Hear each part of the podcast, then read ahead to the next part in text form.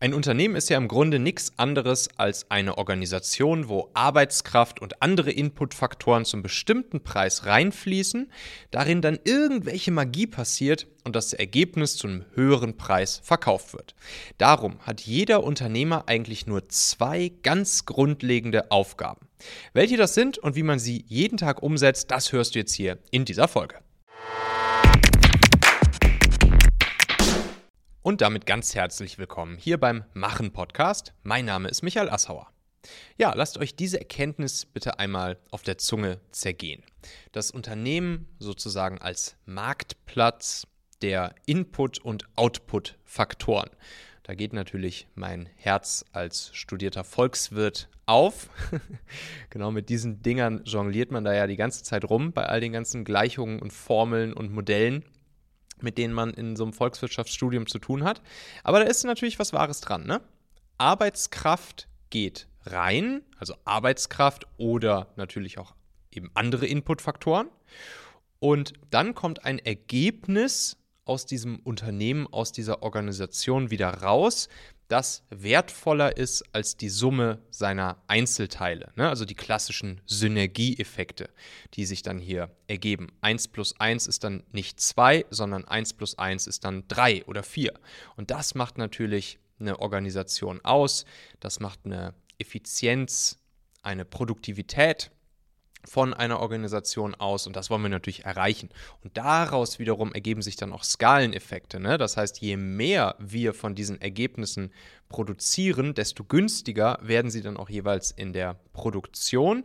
Und das ist dann der Vorteil, den sich wachsende Unternehmen natürlich mit der Zeit aufbauen.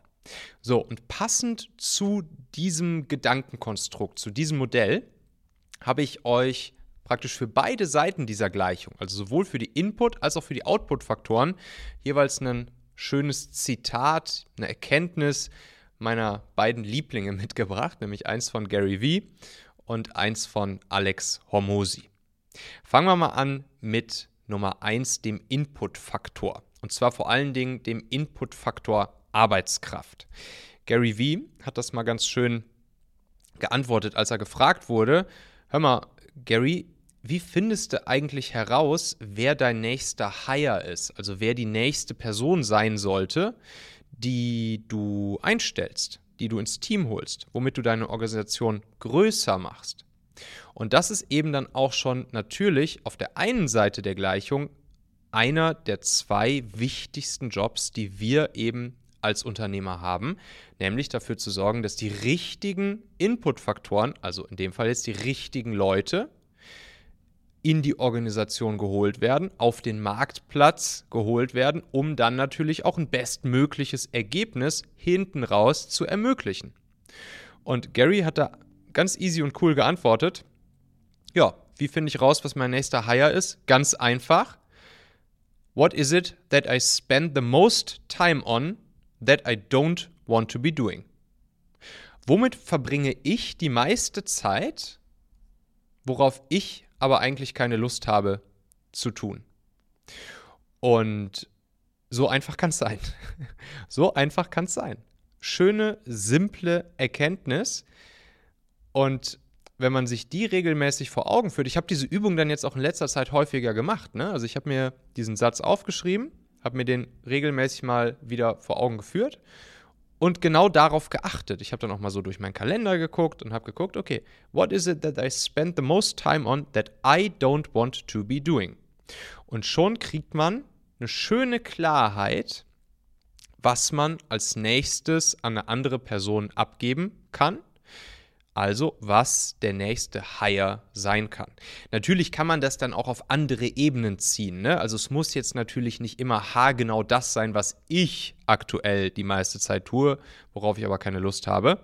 Es kann natürlich auch sein, was in bestimmten Abteilungen, Teams, im Management, je nachdem wie groß die Organisation ist, an verschiedenen Ecken und Enden getan wird, dass eben wofür diese Person, die es gerade tut, eigentlich nicht die richtige ist.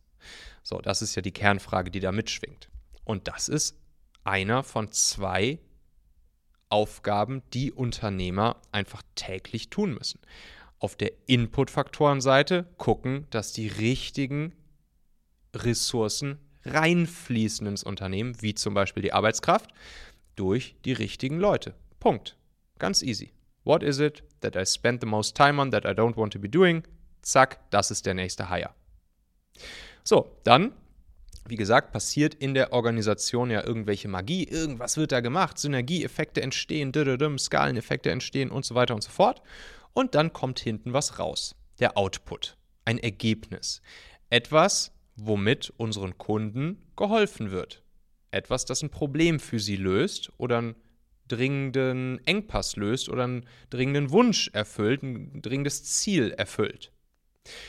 Und dafür zahlen uns unsere Kunden. Dafür entsteht unser Umsatz. Und dieser Umsatz, der dort entsteht, der ist im Optimalfall eben höher als das, was wir für die Inputfaktoren bezahlt haben. Also 1 plus 1 ergibt dann also 3. Und ja, Alex Hormosi hat es dann ganz schön ausgedrückt, als er gefragt wurde, was sind eigentlich die Hebel, die deinen Umsatz und damit dein Business hinten raus wachsen lassen, gesagt, es sind eigentlich nur zwei Hebel. Zwei Hebel, die ein Business wachsen lassen. Hebel Nummer eins ist einfach mehr Kunden zu gewinnen. Hebel Nummer zwei ist, diese Kunden wertvoller zu machen. Also zum Beispiel den Kundenwert zu erhöhen oder den CLV, den Customer Lifetime Value zu erhöhen. Das ist es. Die zwei einzigen Hebel, die ein Business wachsen lassen, sind erstens mehr Kunden gewinnen oder die vorhandenen Kunden wertvoller machen, den Kundenwert erhöhen. Punkt. Dann sagt er noch, das heißt also für dich als Unternehmer ist deine einzige Aufgabe hier, alle Ziele, wie zum Beispiel auch Quartalsziele, ja, wenn man jetzt zum Beispiel in OKRs denkt oder auch in vielleicht kürzeren Sprints, je nachdem, wie bei euch das Projektmanagement organisiert ist, dass man alle Ziele immer nur auf diese beiden Zahlen ausrichtet, wenn eben es darum geht, das Business wachsen zu lassen, den Umsatz zu erhöhen. Also, wie können wir mehr Kunden gewinnen und wie können wir unseren bestehenden Kunden noch mehr Wert stiften, ihnen vielleicht noch mehr helfen, um diesen Kunden wertvoller für uns zu machen und damit den Kundenwert in CLV zu erhöhen. Punkt.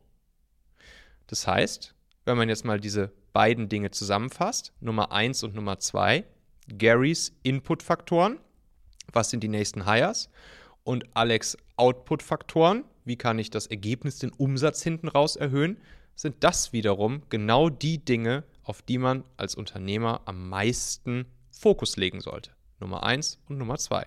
Punkt. Die richtigen Leute vorne rein, das richtige Ergebnis oder ein höheres Ergebnis hinten raus. Alle Ziele immer nur darauf ausrichten.